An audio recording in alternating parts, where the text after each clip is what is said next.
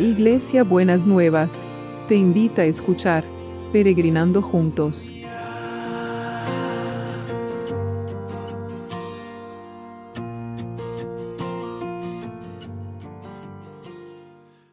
Buenos días mis peregrinos y peregrinas, ¿cómo estamos para empezar este martes que el Señor tiene preparados para todos nosotros y nosotras? Bueno, parece que causó bastante em, no sé si decir impacto o hizo pensar a muchos y a muchas lo que planteamos ayer de la creación, ¿no? Esta, esta como cuando el Señor creó la humanidad y después eh, de la humanidad sacó al hombre y sacó a la mujer, ¿no es cierto?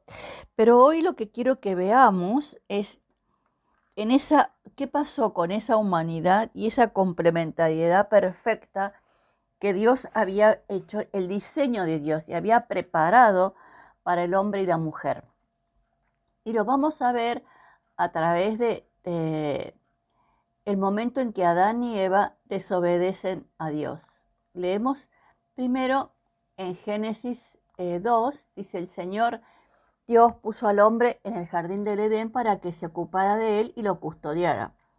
Pero el Señor Dios le advirtió Puedes comer libremente del fruto de cualquier árbol del huerto, excepto del árbol del conocimiento del bien y del mal. Si comes ese fruto, sin duda morirás. La serpiente era el más astuto de todos los animales salvajes que el Señor había hecho. Cierto día le preguntó a la mujer, ¿De veras Dios les dijo que no deben comer del fruto de ninguno de los árboles del huerto? Claro que podemos comer del fruto de los árboles del huerto, contestó la mujer es solo el del, árbol que está en el medio del huerto el que no se nos permite comer. Dijo Dios, no, no deben comerlo, ni siquiera tocarlo, y si lo hacen, morirán. No morirán, respondió la serpiente a la mujer. Dios sabe que cuando coman el fruto, se les abrirán los ojos y serán como Dios, con el conocimiento del bien y del mal. La mujer quedó convencida y vio que el árbol era hermoso y su fruto parecía delicioso, y quiso la sabiduría que le daría, así que tomó del fruto y lo comió. Después le dio un poco a su esposo que estaba con ella y él también lo comió. En ese momento se le abrieron los ojos y de pronto sintieron vergüenza por su desnudez. Entonces cosieron hojas de higuera para cubrirse. Cuando soplaba la brisa fresca de la tarde, el hombre y su esposa oyeron al Señor Dios caminando por el huerto, así que se escondieron entre los árboles. Entonces el Señor Dios llamó al hombre, ¿dónde estás? El hombre contestó, te oí caminando por el huerto, así que me escondí. Tuve miedo porque estaba desnudo. ¿Quién te dijo que estabas desnudo? preguntó el Señor Dios. ¿Acaso has comido del fruto del árbol que te ordené que no comieras? El hombre contestó, la mujer que tú me diste que, quien fuera, me dio el fruto y lo comí. Entonces el Señor Dios le preguntó a la mujer, ¿Qué has hecho? La serpiente me engañó, contestó ella, por eso comí. Luego le dijo a la mujer, haré más agudo el dolor de tu embarazo y con dolor darás a luz. Desearás controlar a tu marido, pero él gobernará sobre ti. Y al hombre le dijo, dado que hiciste caso a tu esposa y comiste del fruto del árbol, del que te ordené que no comieras, la tierra es maldita por tu culpa. Toda la vida lucharás para poder vivir en ella, te producirá espinos y cardos, aunque comerás de sus granos. Con el sudor de tu frente obtendrás alimento para comer, hasta que vuelvas a la tierra de la cual fuiste formado, pues fuiste hecho del polvo y al polvo volverás. Acá vemos eh, varias cosas como para tener en cuenta. Primero, el tema de de la tentación y que eh, el diablo es astuto para, para, para tentarnos, nos hace ver de una manera diferente las cosas como en realidad son y nos pone en un punto de, nos seduce para poder querer, tener eso que nos, nos, dijeron o sabemos que no está bien. Entonces, el primero es dejarnos seducir eh, por cosas de la afuera, por cosas del contexto, de la cultura, de lo que sea, que van en contra, en este caso, era en contra de lo que Dios había preparado para ellos, del diseño que Dios había preparado y de las órdenes que le había dado. Pero cuando fue el momento de enfrentar la situación y el Señor le, preguntó, eh, Adán, ¿dónde estás? ¿No? Entonces, Adán empezó a contar lo que le pasaba, que estaba desnudo y tenía miedo, pero después le dije, ¿pero qué pasó? preguntó Dios. Y empezó a echarle la culpa a la esposa, la mujer que me diste de compañera. Y en vez, una de las consecuencias de la desobediencia y una de las consecuencias de la caída del pecado original es que no nos hacemos cargo ni nos responsabilizamos de las elecciones buenas o malas que hayamos tenido. Porque Adán se lo pasó a Eva Eva se lo pasó a la serpiente.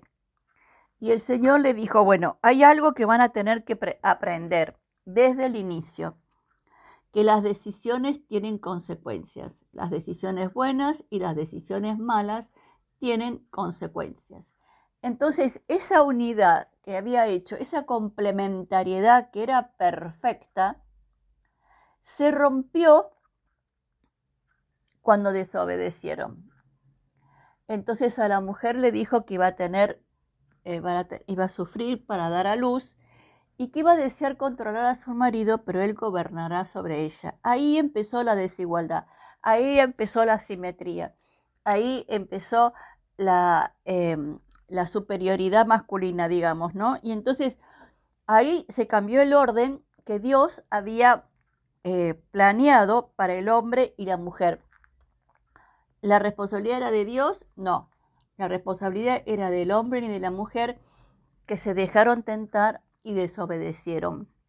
Y al hombre le, dijo lo que muchas veces conocemos como ganarás el pan con el sudor de tu frente, ¿no?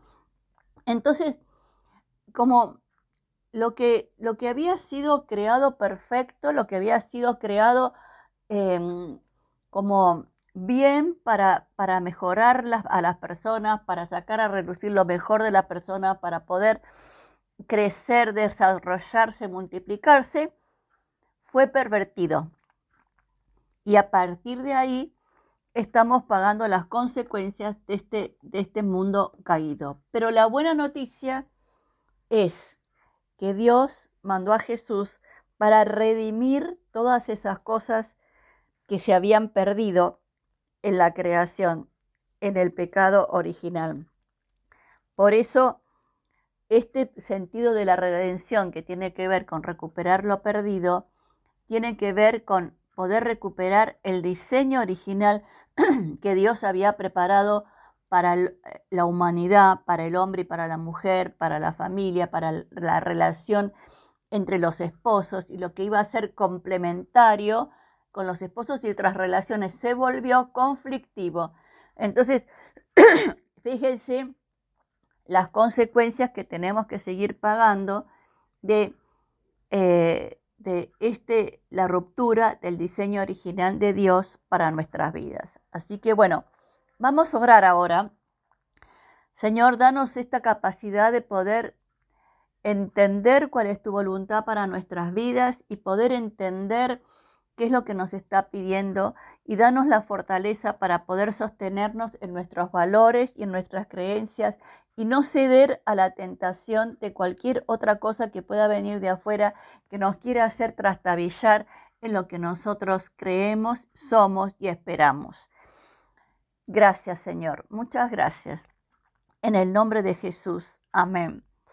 Y seguimos orando por las enfermedades, por los que están enfermos, que realmente el Señor derrame, pueda cumplir en ellos este diseño original, que pueda cumplir en ellos recuperar la salud y que los tratamientos sean efectivos y puedan concretarse en el corto plazo. Señor, tené misericordia y compasión de cada uno y de cada una. Te lo pedimos en tu nombre, Jesús. Y seguimos orando por las víctimas de la guerra, pero también quiero que oremos hoy por las víctimas de la violencia, porque me han llegado em, noticias, yo estoy hablando de la Argentina, ¿no?